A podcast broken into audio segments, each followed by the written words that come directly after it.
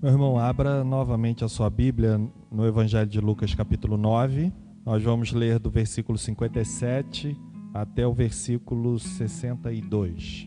Irmãos, esse texto é conhecido de nós todos, já foi lido e meditado, mas eu quero trazer a abordagem desse texto é, de acordo com o que temos visto, pelo menos no dia de hoje, sobre as dificuldades do ministério, as dificuldades da caminhada missional que cada um de nós fomos vocacionados a, a fazer, a caminhar. E eu quero conversar com os irmãos sobre o seguinte tema: o preço do discipulado, que é exatamente o que o Senhor Jesus ele apresenta para a gente aqui. Uh, e a primeira coisa que nós podemos observar, pensando no que Lucas relata para a gente nesse texto, é que ninguém melhor do que o nosso Senhor e Salvador, o nosso Redentor, para falar sobre o preço do discipulado, sobre a dificuldade que um discípulo enfrentará durante a sua caminhada nesta vida, uma vez que temos entendido que todos nós fomos chamados pelo Senhor, vocacionados pelo Senhor para sermos seus discípulos. E o que nós é, observamos dentro do que entendemos ser o ensinamento dado pelo Senhor Jesus é que primeiro o nosso Senhor ele fala daquilo que ele sabe falar. Ele sabe todas as coisas. Ele é um Deus onisciente. Ele conhece as nossas vidas. É, ele conhece do menor ao menor, maior. Ele conhece todo o nosso ser todo o nosso interior, todo o nosso íntimo. É, Davi chega a falar que antes mesmo que tivéssemos sido formados no ventre da nossa mãe, ele já nos conhecia. Ele já havia escrito todos os nossos dias. Então, Deus é conhecedor de tudo em nós e de todas as coisas que acontece, que aconteceram e acontecerá com cada um de nós. Então ele é o Senhor de todas as coisas, ele sabe de todas as coisas. Segundo, nós entendemos que o próprio Senhor Jesus passou pelas piores dificuldades e as piores coisas nessa terra por conta da missão. Eu acho que é, uma das grandes dificuldades passadas pelo nosso Senhor foi o que o apóstolo Paulo fala em Filipenses capítulo 2, a partir do versículo 5, quando ele fala que devemos ter o mesmo sentimento que houve em Cristo Jesus, e a Bíblia fala que, que o Senhor Jesus se humilhou, se tornando homem. Ele se humilhou. Uma coisa foi, foram os apóstolos, é, uma coisa é a gente ver os apóstolos passando por dificuldades, nós também passando por dificuldades diversas por conta de sermos cristãos. Outra coisa bem diferente é nós entendermos que uma grande dificuldade passada pelo nosso Senhor foi de se humilhar para se tornar homem. Nosso Senhor, o nosso Deus eterno, ele se fez carne e habitou entre nós. E uma vez que ele se fez carne, durante toda a sua vida, toda a sua trajetória aqui nesse mundo, ele passou por dificuldade. Eu acho que se nós pudéssemos, cada um, citar uma das dificuldades que Jesus passou durante o seu tempo de vida aqui na terra, eu acho que ainda faltaria dificuldades a serem citadas. Ele passou por inúmeras delas. Ele foi escarnecido, ele foi esbofeteado, ele foi morto na cruz, ele passou por angústia, por fome, por frio, por dificuldades, é, por cansaço. Ele sofreu é, a ponto de o seu suor se transformar em sangue. Ele foi escarnecido, ele foi chamado de Beuzebu, foi intitulado como Beuzebu, foi chamado de glutão, né? foi chamado de beberrão, foi chamado de aquele que senta com pecadores e considerado também como um deles como um dos publicanos. Então, o nosso Senhor sofreu, foi sepultado, mas ao terceiro dia ressuscitou. Louvado seja o nome do Senhor. Então, o nosso Senhor passou por inúmeras dessas dificuldades que nós temos entendido que também temos passado e passaremos como discípulos do Senhor. E ele nos orientou acerca dessas dificuldades, dessas coisas que passaríamos, para nos antecipar, preparando a cada um de nós acerca dessas dificuldades. E também, não só antecipando para nos preparar, mas para nos levar a passar por elas, aprendendo as lições que Deus tem para nos ensinar através delas. Isso me faz lembrar o texto de Tiago, capítulo 1, é, quando ele fala para a gente que nós devemos ter por motivo de grande alegria passarmos por provações, porque a prova da nossa fé ela produz, não é? ela produz perseverança, ela produz integridade, ela produz maturidade em cada um de nós. E nós vemos isso acontecendo na vida dos discípulos do Senhor Jesus. Olhando um pouquinho para esse texto, entendendo o contexto do texto, nós aprendemos, irmãos, que não só Lucas faz menção desse chamado do Senhor Jesus para aqueles que queriam segui-lo, mas Mateus também menciona esses diálogos que aconteceram aqui com o nosso Senhor. Marcos é o único evangelista dos sinóticos que não comenta esse assunto. E Lucas dos três, é o único que faz menção dessa terceira parte, do versículo é, 61 e 62, quando é, outro, outra pessoa é, procura o Senhor Jesus dizendo que queria segui-lo, mas que primeiro o Senhor permitisse que ele fosse se despedir da sua casa, dos da sua casa, dos seus pais. Lucas é o único que fala esse relato. É, Mateus ele traz para a gente a apresentação desse texto quando o Senhor Jesus começa o seu ministério na Galileia. E nós sabemos que esse ministério foi muito vasto e levou um tempo muito grande. Mas Lucas, ele traz para a gente a informação de que esses diálogos aconteceram enquanto Jesus estava é, caminhando rumo a Jerusalém rumo à sua morte. Olha, pra, olha comigo o versículo 51. O texto fala assim: E aconteceu que, ao se completarem os dias em que ele deveria ser assunto ao céu, manifestou no semblante a intrépida resolução de ir para Jerusalém. Lucas então está trazendo para a gente que Jesus foi abordado por essas três pessoas, ou dialoga com essas três pessoas, que Mateus ele intitula essa primeira pessoa como sendo um escriba e a segunda pessoa como sendo um discípulo. Lucas ele traz um anonimato para a gente dessas pessoas, mas Lucas menciona que esse diálogo acontece quando Jesus estava caminhando rumo a Jerusalém. Talvez isso traga um pouco de luz para a gente sobre a atitude dos discípulos, a atitude dessas pessoas que foram abordadas ou que abordaram o nosso Senhor, por conta de terem conhecimento que o Cristo deveria padecer pelo seu povo. E Jesus ele estava caminhando para Jerusalém, e Jesus já havia dito acerca da sua morte. Se você observar aí no versículo 43, 44, Jesus faz menção novamente da sua morte. Então os discípulos sabiam a dificuldade é, ainda maior que passariam por conta de acompanharem o Senhor Jesus e muito mais acompanharem Jesus rumo à morte, rumo a Jerusalém. Lucas ele traz algumas lições para as nossas vidas com base nesse texto. A primeira delas é que nós percebemos ou aprendemos que o primeiro a abordar o Senhor Jesus, ele aborda com a motivação errada. Versículos 57 e 8 dizem assim: Indo eles caminho afora, alguém lhe disse: Seguir-te-ei para onde quer que fores. Mas Jesus lhe respondeu: As raposas têm seus covis e as aves do céu ninhos, mas o filho do homem não tem onde reclinar a cabeça. Como eu disse, Mateus fala para a gente que esse que primeiro aborda o Senhor Jesus é um escriba.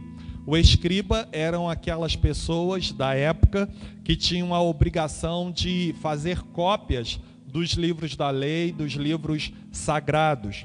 Nós vemos em alguns momentos os evangelistas fazendo menção dos escribas, chamando-os de escribas dos fariseus. Ou seja, eles eram os copistas, eles eram aqueles que liam, interpretavam e copiavam a lei para as religiões é, existentes, os grupos religiosos existentes na época. Mateus chama esse que primeiro aborda o Senhor Jesus de escriba. Mas Lucas deixa no anonimato, Lucas não traz para a gente essa ideia.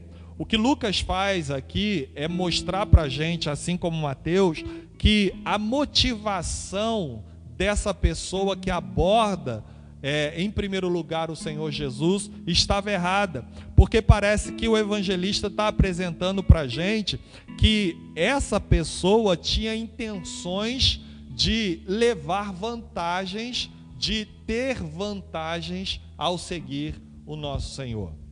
Não que não seja vantajoso, não que não seja bênção para a nossa vida estar na presença do Senhor, não é isso.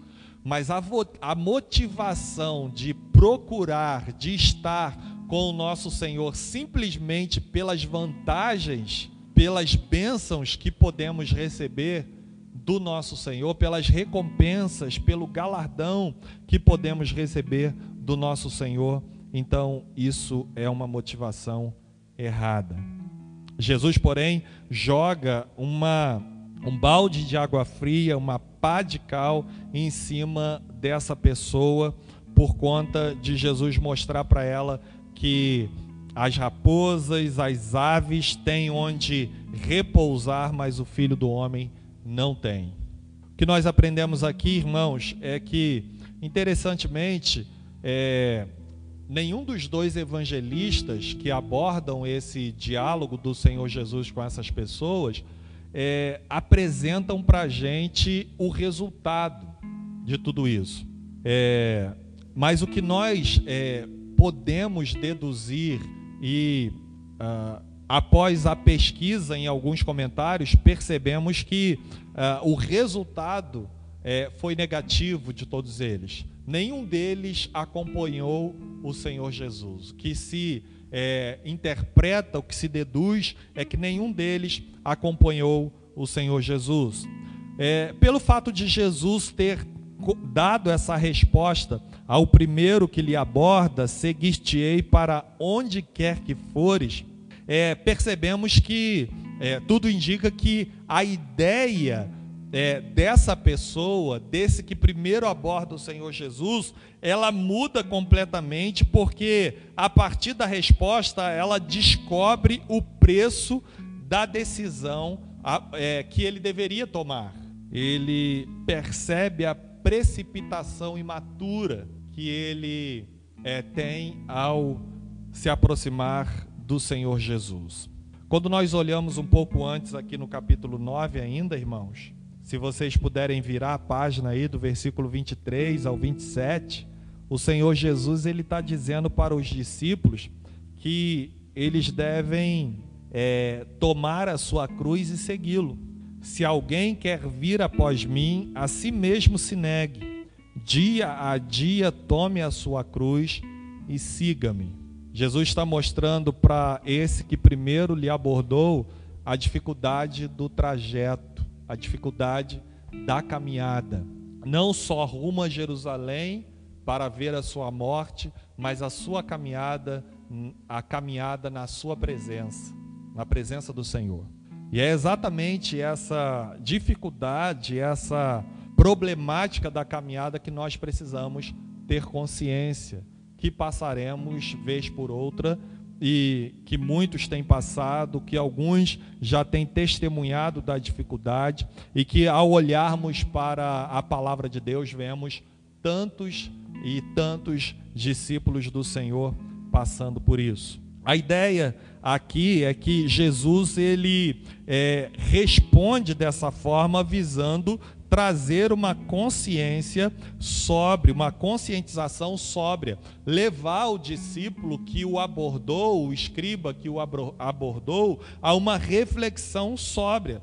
O próprio Senhor, ele está dizendo aqui das dificuldades que ele mesmo passa, sendo o Criador de todas as coisas, sendo o Senhor de todas as coisas, ele diz para aquela pessoa que o aborda que as raposas têm lugar para repousar, as aves também têm, mas ele, sendo o Criador de todas as coisas, não tinha um lugar é, fixo para reclinar a sua cabeça que nós aprendemos, irmãos, é que precisamos buscar do Senhor cada vez mais essa motivação certa para estarmos servindo o Senhor.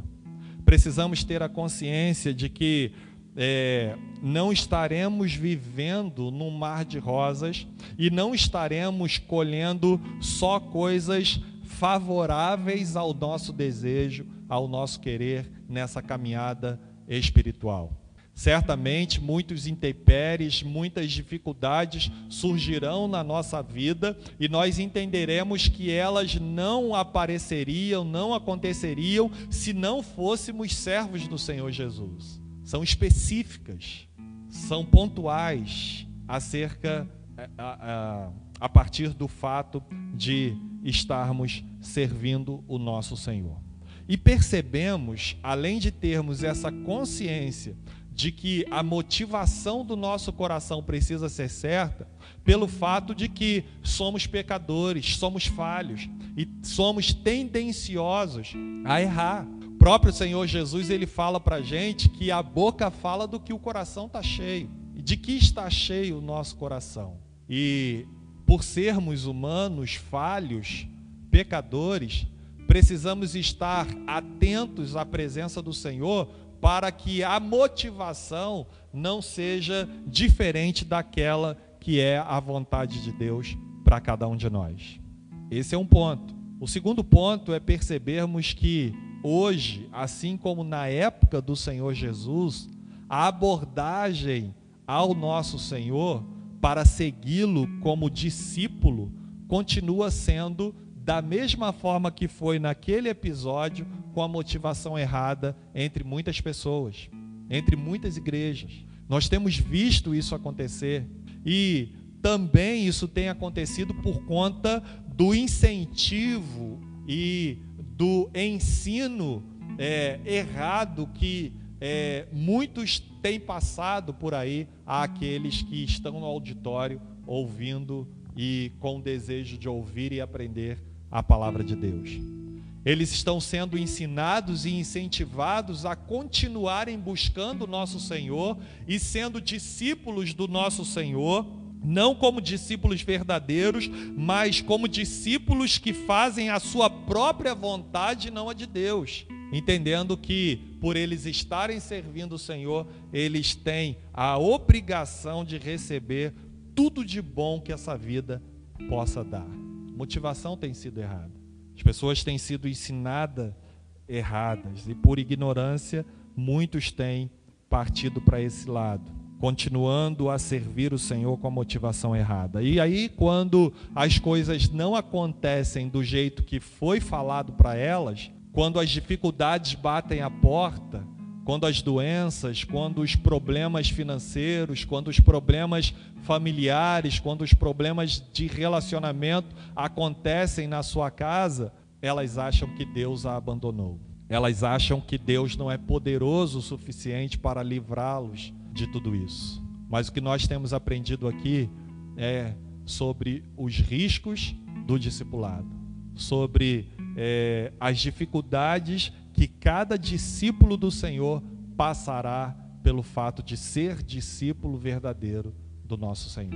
E como foi falado aqui já e que conversamos hoje pela manhã, não há nada, não há lugar melhor para estarmos do que no centro da vontade do nosso Deus, do que andarmos com o nosso Senhor, do que termos é, a consciência de que caminhamos confiantes na palavra de Deus, de que diz que Deus estará conosco todos os dias até a consumação do século.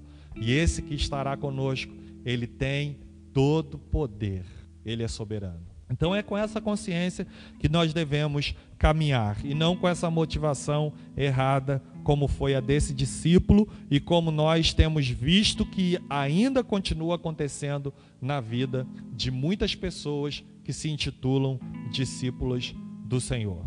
A segunda coisa que aprendemos no versículo 59 ao 60 é sobre aqueles que têm é, prioridades erradas. O texto fala assim: A outro disse Jesus: Segue-me. Ele, porém, respondeu: Permite-me ir primeiro sepultar meu pai. Mas Jesus insistiu: Deixa os mortos o sepultar seus próprios mortos. Tu, porém, vai e prega o reino de Deus. É possível que esse discípulo fosse da mesma categoria de discípulos, ou talvez até estivesse junto no momento em que o evangelista João fala para a gente sobre é, a murmuração de alguns discípulos em meio à multidão quando estavam ouvindo o Senhor Jesus falar e murmuravam acerca do peso daquela pregação, da palavra dura que o Senhor Jesus estava dando. Quando nós olhamos o capítulo 6 de João, nós vemos isso. Especialmente no versículo 66, o texto fala para a gente assim: daquela hora em diante, muitos dos seus discípulos voltaram atrás e deixaram de segui-lo. João 6, 66. A ponto dos apóstolos chegarem para o Senhor Jesus dizer: essa mensagem está muito dura. E aí Jesus falar: se vocês querem acompanhá-los, vocês podem ir também. E aí Pedro faz aquela declaração maravilhosa que diz: Para quem iremos, se só tu tens a palavra de vida eterna? O verdadeiro discípulo, ele reconhece, apesar da palavra dura, que só Jesus tem a vida eterna. Que só em Jesus nós seremos, de fato, verdadeiros discípulos. O que nós aprendemos aqui, irmãos, é que Jesus, ele ao abordar essa pessoa, é, no versículo 59, dizendo: segue-me, o Senhor Jesus, ele estava trazendo o senso de urgência para aquele discípulo. Não só trazendo a, a noção, a consciência de que as dificuldades apareceriam no caminho, como por exemplo essa: as raposas têm um lugar, o, as aves do céu têm o seu lugar, mas o filho do homem não tem onde reclinar a cabeça. E quando nós olhamos, por exemplo, em textos que o autor da escola bíblica passou para a gente ler, lá de Atos, do capítulo 21 até praticamente o capítulo 28, e quando a gente lê aquilo, a gente fica maravilhado pelo fato de perceber os servos do Senhor, os discípulos do Senhor, independente das dificuldades que passavam, eles estavam dispostos até a morrer pelo nosso Senhor. E nós aprendemos hoje pela manhã que Paulo aproveita todas as oportunidades, apesar de serem difíceis, de evangelizar, de falar da palavra do nosso Deus. Primeira coisa que a gente aprende, irmãos, com essa abordagem é entender que foi uma grande honra para aquela pessoa ter sido convidada por Jesus para segui-lo como discípulo. É a primeira coisa que a gente precisa pensar. Né? Que honra foi para aquele homem ter sido chamado pelo próprio Senhor em carne e osso para que ele viesse segui-lo. Cada um de nós aqui fomos chamados pelo Senhor para segui-lo. Né? Fomos vocacionados pelo Senhor.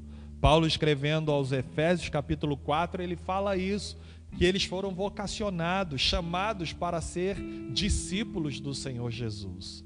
É certo isso.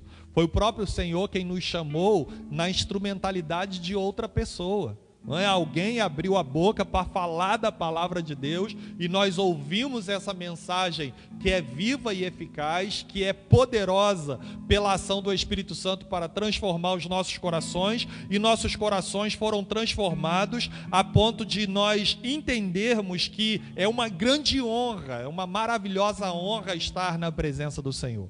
Mas aquele discípulo foi chamado pessoalmente pelo nosso Senhor e não compreendeu essa honra, não valorizou isso, não levou a sério. Infelizmente, nós temos visto que isso tem acontecido hoje em dia o tempo todo.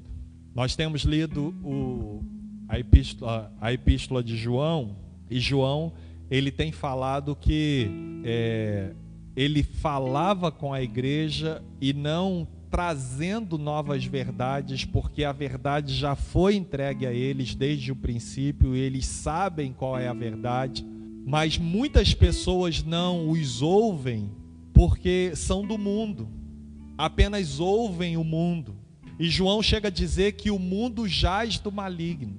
Então, muitos daqueles que ouvem a nossa pregação, inúmeros deles, é, fecham os ouvidos para aquilo que dizemos, porque são do mundo, porque ouvem o mundo e não ouvem aqueles que são de Deus ou que falam de Deus, porque o mundo jaz do maligno. Mas não podemos é, desistir de levar a mensagem de boas novas para que as pessoas entendam que é uma grande honra ser chamado e ouvir a palavra desse Deus, Senhor, Salvador, Criador, Provedor. Não podemos deixar de falar.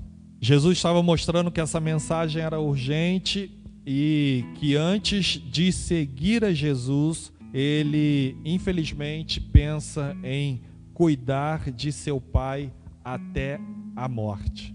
Os comentaristas dizem que é bem possível que essa pessoa responda que iria cuidar do seu pai, não porque o seu pai estava doente à beira da morte, mas a intenção é que ele ficasse com seu pai até que o seu pai falecesse e depois da morte do seu pai ele então seguiria o Senhor Jesus.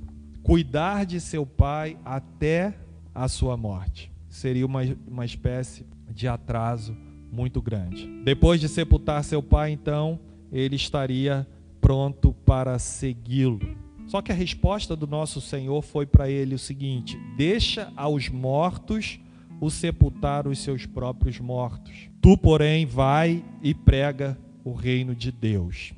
Primeiro que primeira coisa nessa resposta do Senhor Jesus é entendermos que possivelmente o Senhor estivesse dizendo para aquela pessoa que ele estava ainda na categoria dos mortos e que por isso ele é, iria sepultar os seus mortos, ou que ele precisasse entender que ele precisava de vida. Possivelmente Jesus estivesse dizendo o que Paulo lá na frente fala aos Efésios, no capítulo 2, versículo 1, dizendo assim: Vocês estavam mortos em suas transgressões e pecados, e Deus lhes deu vida em Cristo Jesus, o nosso Senhor.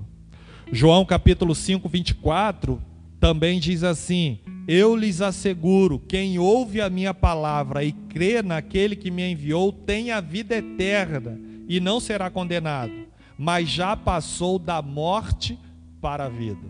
É muito provável que Jesus estivesse dizendo: ó, deixa os mortos sepultar os seus próprios mortos, porque eles são mortos como?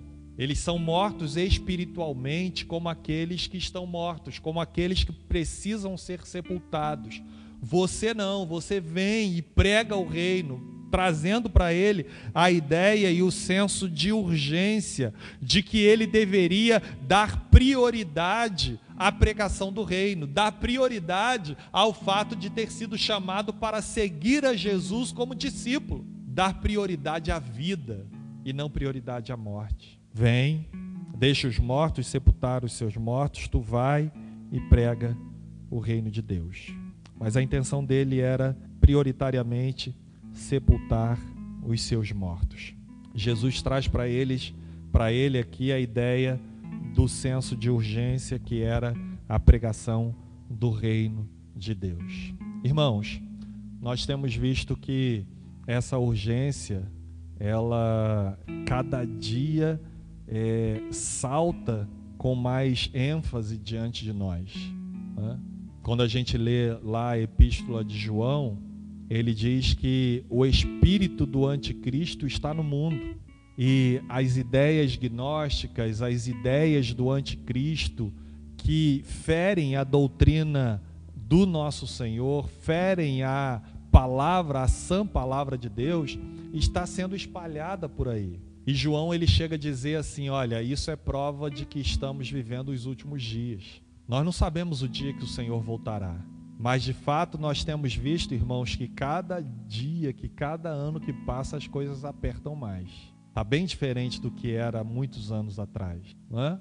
Uma prova disso é que quando a gente olha para a natureza, a gente vê a natureza gemendo como dores de parto, como Paulo falava lá em Romanos. A gente vê uh, as coisas acontecendo bem diferente do que acontecia antigamente. Os irmãos lembram, nós que somos é, um pouco mais antigos, lembramos que, por exemplo, no verão, o verão era certo. Todos os dias ter sol e chover à tarde, e aquela chuva rápida da tarde para dar uma refrescada, depois saía aquele arco-íris e o sol voltava forte de novo. E a gente até dizia que era sol com chuva, casamento de viúva.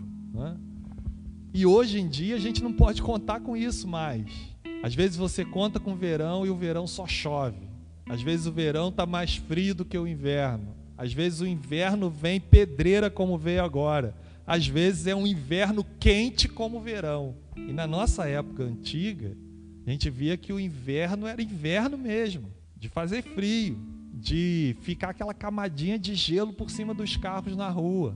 E o verão acontecia isso, você podia planejar e aproveitar o verão. Era raro quando as coisas aconteciam diferente do, é, do que era a realidade do tempo. Mas nós temos visto que hoje as coisas têm mudado bastante.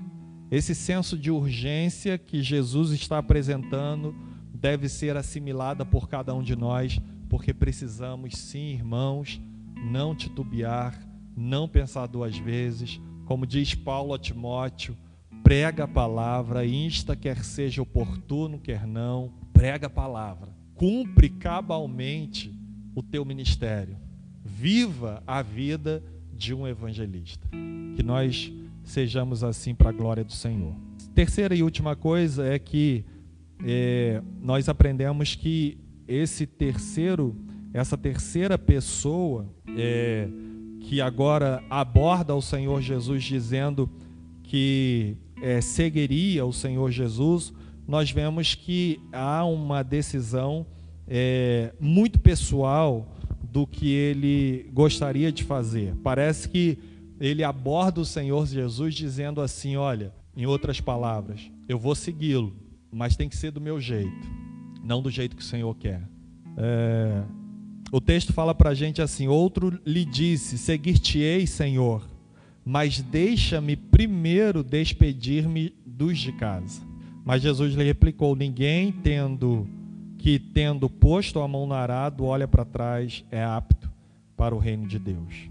Em nenhum momento, irmãos, nós podemos pensar que a resposta do Senhor foi contra ao fato daquela pessoa se despedir dos de casa. Em nenhum momento nós podemos pensar que Jesus era contra a pessoa ter carinho, ter consideração por aqueles que estão dentro de casa. Muito pelo contrário, porque quando a gente olha lá em 1 Reis, capítulo 19, verso 19, a gente vê que Elias, ele chega diante de Eliseu para passar o bastão ministerial para Eliseu, e a Bíblia fala para a gente que Eliseu estava arando a terra com uma junta de bois. E aí Elias pega a capa, joga a capa em cima de Eliseu. Eliseu entende que Elias o estava chamando para ser seu sucessor, para segui-lo como discípulo dele. E Eliseu fala assim: então me deixa primeiro me despedir dos meus pais. E Elias fala assim: vai, mas volta. Ele permite que ele vá. Isso não atrapalha o ministério. Ele foi, ele se despediu, e a Bíblia fala que quando ele volta, ele quebra todo aquele instrumento de madeira para arar a terra, põe fogo, mata os bois, assa a carne e distribui a carne entre os, os povos e segue a Elias. A ideia que passa ali, irmãos, é que quando Eliseu se despede dos seus pais e vem e destrói todo aquele, aquele material de arar a terra que era de madeira e põe fogo e queima, mata os bois e assa a carne e distribui, é a ideia de que ele tinha consciência de que ele não iria voltar mais para aquela atividade. Agora ele seria um discípulo de Elias e ele seria um profeta de Deus e ele viveria para aquilo ali. O que a gente é, observa desse texto, desse ponto, é que em nenhum momento Deus é, impediu que ele voltasse para despedir dos da sua casa. Mas a ideia aqui que parece é que é, no coração desse que resolve seguir a Jesus, tem não só a intenção de voltar para se despedir da sua casa, mas principalmente a intenção de ditar para o Senhor aquilo que ele queria que fosse feito. Que as coisas acontecessem do seu jeito, do jeito como ele é, achava que deveria acontecer. Parece que a oração dessas pessoas e que não foi só naquele momento, mas que existem pessoas ainda assim hoje dentro das igrejas, achando que Deus está à sua disposição, achando que Deus é o seu servo, ao invés dele ser servo de Deus, achando que Deus tem que ouvi-lo e respondê-lo do modo como ele quer que a resposta venha. Parece que essas pessoas oram dizendo assim: seja feita a minha vontade, assim na terra como no céu, e não seja feita, Pai, a tua vontade, assim na terra como no céu. Os irmãos devem ter vários, várias ilustrações, vários, várias experiências para trazer que encaixam nessa, nisso que nós estamos falando. Mas eu lembro de uma vez um colega de trabalho, no momento em que Deus me concede a oportunidade de evangelizá-lo, isso já tem muito tempo, e ele me responde o seguinte: ele começa a chorar no momento da fala e ele me responde o seguinte: Olha, eu só não venho para o Evangelho para ser um cristão, porque é, eu não consigo ser homem de uma mulher só. Eu preciso ter vários relacionamentos ao mesmo tempo, ter várias mulheres, e eu sei que isso é proibido pela palavra de Deus. Então, prefiro ficar com as mulheres do que seguir ao Senhor. Quer fazer do jeito dele. E se eu dissesse para ele assim: não, você pode vir desse jeito aí e continuar com esse monte de relacionamento que você tem, extraconjugal e tudo, ele viria, porque quer que as coisas sejam do jeito dele. E tem muita gente hoje ainda pensando dessa forma, irmãos. Quando Tiago, lá no capítulo 4, do versículo 13 ao 17, ele faz menção daquelas pessoas que eram arrogantes a ponto de dizer, determinando definitivamente que iriam a tal cidade e negociariam, e fariam, e venderiam, e comprariam, e obteriam lucros. Tiago está falando que jactância, arrogância como essa é maligna. Ao invés deles dizerem, se o Senhor quiser, faremos isso ou aquilo. Tiago está mostrando é essa ideia de que as pessoas querem viver diante de Deus como elas querem. Tem que ser do seu jeito, tem que ser como eu quero e não como o Senhor quer. O termo já diz, Ele é Senhor, é o Senhor da nossa vida. Nossa vida está em Suas mãos. Lucas deixou claro para nós, irmãos, que o que deve prevalecer é a vontade do Senhor. Hoje nós vimos isso a pior coisa que pode acontecer da, com a gente é fugir da vontade do Senhor. Quando a gente olha lá em Atos capítulo 21, verso 14, a Bíblia fala que depois do profeta Ágabo ter dito para o apóstolo Paulo que se ele fosse para Jerusalém, ele seria preso pelos judeus e entregue nas mãos dos gentios. Paulo fala: o que, que vocês estão fazendo comigo, tentando é, me impedir, me persuadir a não ir? Eu vou a si mesmo, eu sei que as coisas que vão acontecer comigo, eu estou disposto a dar a minha vida pelo Senhor. E a resposta dos discípulos foi: seja feita a vontade do Senhor. Essa é a ideia, irmãos, que nós precisamos ter cada dia mais. Não é deixa-me primeiro despedir-me dos de casa, mas Senhor, que primeiro seja feita a tua vontade em nossas vidas. na tua igreja. Mateus capítulo 5, Mateus capítulo 6, a partir do versículo 25 até o 34, fala para gente que nós devemos buscar o Senhor, o seu reino, a sua justiça, em primeiro lugar. E todas as demais coisas que Mateus está trazendo para a gente do versículo 25 em diante nos serão acrescentadas. Deus é prioridade. A vontade do Senhor é prioridade. É a vontade do Senhor que prevalece também em meio à conversão. Nós vemos quando o apóstolo Paulo prega para o rei Agripa e o rei Agripa chega com toda a sua pompa real, porque a Bíblia diz que ele entra naquele lugar onde ele iria ouvir Paulo com aquelas vestes reais com a sua esposa e com aquela mesma pompa ele fala: Paulo, quase que você me persuade a me tornar um cristão. Mas Paulo responde para ele no verso 29 que Deus é, permita a Deus que tanto ele quando, quanto outras pessoas, ao ouvirem o evangelho, se tornassem cristãos. O que Paulo estava querendo dizer é que não dependia dele, embora ele fosse rei, mas de Deus, que é quem salva, de Deus, que é quem converte o coração, de Deus, que é quem transforma as vidas, de Deus que é quem faz acontecer o novo nascimento. Não depende de nós, depende única e exclusivamente do Senhor. E é isso que Paulo está falando ali. O que nós aprendemos aqui, irmãos, é que precisamos entender que a vontade de Deus é prioridade e não tem que ser do meu jeito, mas do jeito que Deus quer. Jesus então responde: No reino de Deus não há espaço para distração nem para saudosismo. Infelizmente, muitas pessoas elas permanecem saudosistas o tempo todo, não é?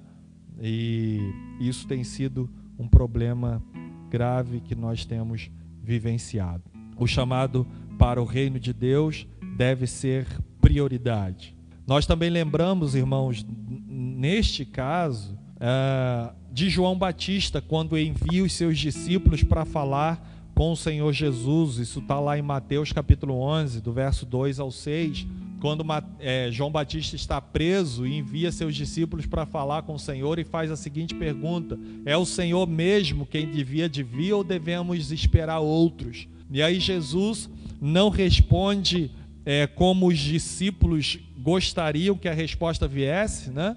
É, sim ou não, fosse objetivo, sim ou não, sou eu mesmo ou não sou eu.